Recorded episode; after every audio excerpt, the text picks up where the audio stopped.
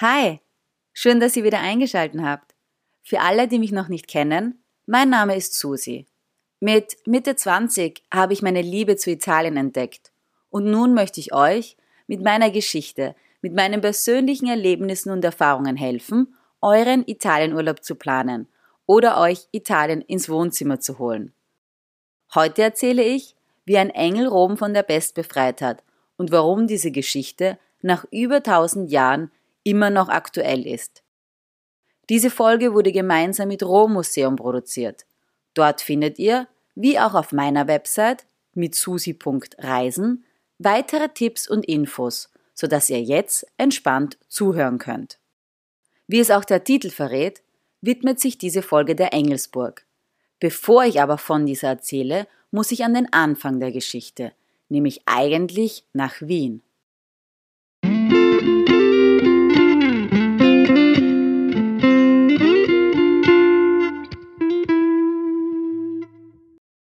Es war so. Es war der 9. März 2020. 20.35 Uhr. Es hat geregnet. Wie in einem schlechten Hollywood-Film, damit das Ganze gleich noch dramatischer wirkt. Die traurige Hintergrundmusik hat noch gefehlt.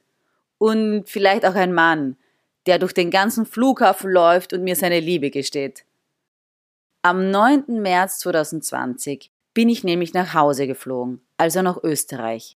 Mitte März hatte ich nämlich einige Termine in Wien und die wollte ich nicht verpassen. Die Stimmung in Italien war ja schon ein bisschen komisch zu dieser Zeit. Stichwort Corona. Uns wurden Touren storniert, Museen wurden geschlossen, Flüge wurden gestrichen und da dachte ich, bevor ich nicht zu diesen Terminen komme, fliege ich doch lieber ein paar Tage früher nach Wien. Tatsächlich war ich dann in einem der letzten Flüge, die von Rom nach Wien geflogen sind. Ladies and gentlemen from the flight deck, uh, we are number four for departure. Flight attendants, please secure the gate. Be seated.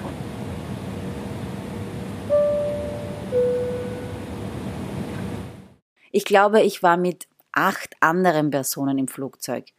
Es war so surreal. Gepackt hatte ich meine Tasche ja für circa zehn Tage. Gedacht habe ich, dass ich wahrscheinlich 20 Tage bleiben werde. Nie hätte ich damit gerechnet, dass es Monate sein werden. Aber wer hat das schon? Es war irgendwie komisch. Denn da war ich nun, in Wien und nicht mehr in Rom.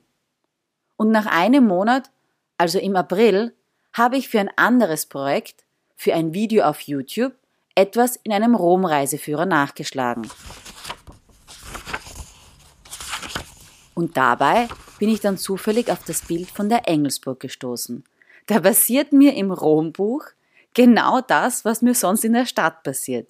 Ich will eine bestimmte Sache machen, lande dann aber doch wo ganz anders. Wie zum Beispiel, wenn ich eigentlich in Rom zur Post muss, um eine Rechnung zu zahlen. Ja, in Italien zahle ich die Rechnung tatsächlich noch bei der Post. Da habe ich auch erst gelernt, was ein Erlagschein ist.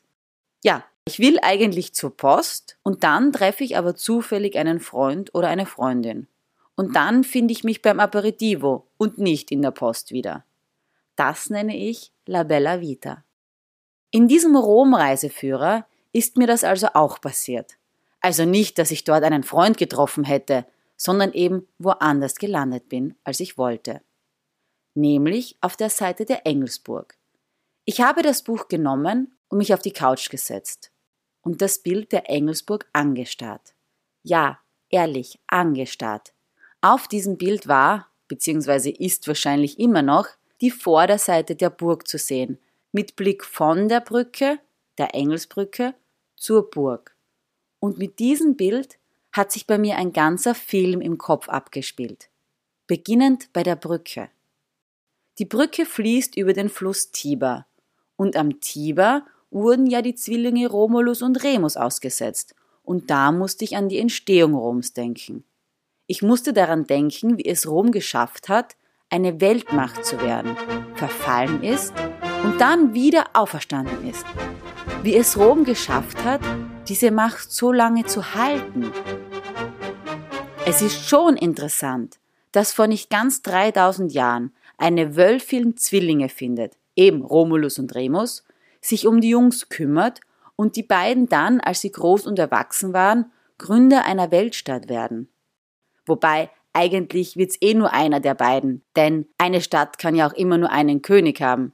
Und jetzt dürft ihr dreimal raten, wer erster König Roms war. Ja, Romulus, denn sonst würden wir heute ja auch Rem und nicht Rom sagen. Und von dort an ist Rom gewachsen. Rom wurde größer und größer zu einer Weltmacht. Das römische Imperium, das sich von Frankreich und Britannien über Deutschland bis nach Syrien und Ägypten streckte. 60 bis 80 Millionen Menschen zählte das Reich. Und im 5. Jahrhundert geht's dann ziemlich steil bergab mit Rom. In der Stadt selbst haben zum Tiefpunkt nur mehr 20.000 Menschen gelebt. Das war eine Geisterstadt. Stellt euch das mal kurz vor. Ja, im 5. Jahrhundert war es dann also mal vorerst vorbei. Gebäude verfallen, Kriege brechen aus und auch Krankheiten. So herrschte zum Beispiel im 6. Jahrhundert eine ziemlich starke Pest über die Stadt. Diese Krankheit war nämlich der nächste Gedanke, der mir sofort in den Sinn gekommen ist, als ich dieses Bild von der Engelsburg betrachtet habe, nämlich die Geschichte des Engels. Die Engelsburg war aber eigentlich gar keine Burg, als sie gebaut wurde, sondern eigentlich ein Grab, ein Mausoleum. Sie trägt den Namen heute wegen dem Engel an der Spitze. Aber eigentlich wurde dieses Gebäude im zweiten Jahrhundert von unserem Superkaiser Hadrian gebaut. Ein genialer Kaiser. Warum? Weil er einfach die Stadt verändert hat. Ja, der hat ja auch schon das Pantheon in Auftrag gegeben. Er war auch viel auf Reisen. Würde er jetzt leben, hätte er wahrscheinlich einen eigenen Podcast oder einen Blog mit hadrian.reisen. Er führte wenige Kriege. Es gab kaum Auseinandersetzungen. Er wusste einfach, was er will. Der Hadrian, der wollte sich sogar selbst aussuchen, wie sein Grab mal aussehen wird. Also ließ er noch zu Lebzeiten sein Mausoleum bauen, welches wir heute als Engelsburg kennen. Denn wie das in Rom halt so ist, werden Dinge immer wieder mal umgebaut, zweckentfremdet oder wiederverwendet. So auch dieses Mausoleum. Das Mausoleum von Hadrian hatte nämlich eine super Lage. Wenn man das ein bisschen umbaut, kann man es super als Burg zur Verteidigung des Vatikans verwenden. Im dritten Jahrhundert wurde es so also zur Burg umfunktioniert. Die Burg hatte eine gute strategische Lage am Fluss Tiber. Der Petersdom ist ja auch nicht weit entfernt und so müssen die Feinde aber zuerst mal über dem Fluss vorbei an der Burg, um überhaupt den Papst angreifen zu können. Praktisch war die Burg tatsächlich für den Papst.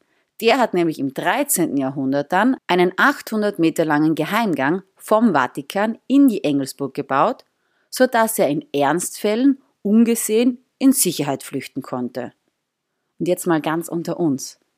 Wenn etwas heimlich aus dem Vatikan raus kann, dann geht es ja wahrscheinlich auch in die andere Richtung, oder? Die Engelsburg war auch einmal ein Gefängnis, wurde aber auch mal als ein Ort für Hinrichtungen genutzt.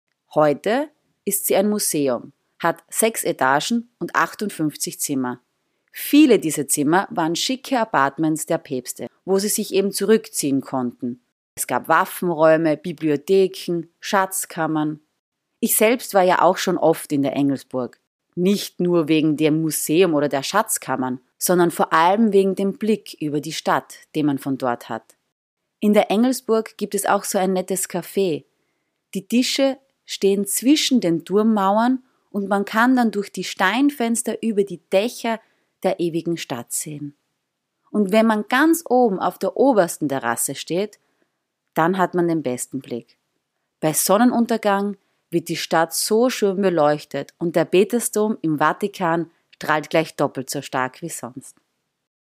Und dort oben, dort ganz oben, da steht auch der Erzengel Michael, der der Burg den Namen gibt.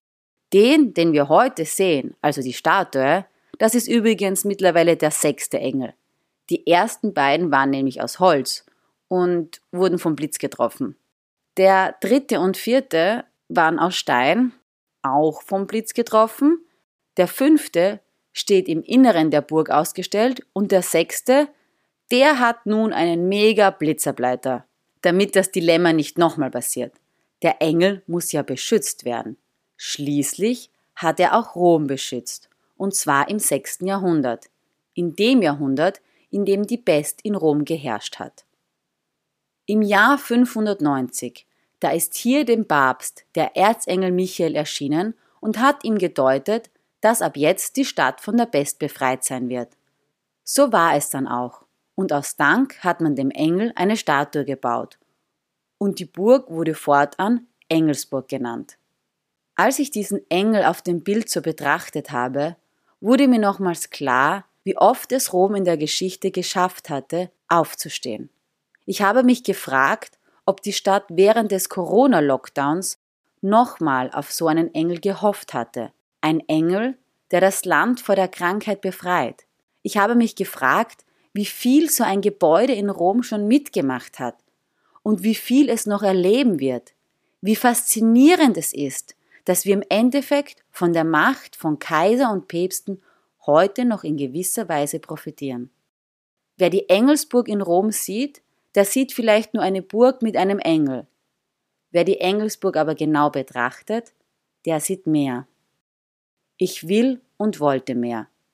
Mehr von mir gibt's bald zu hören, zu lesen aber schon jetzt auf www.mitsusi.reisen. Mehr über die Engelsburg und über Rom findet ihr übrigens auch auf www.rom-museum.com.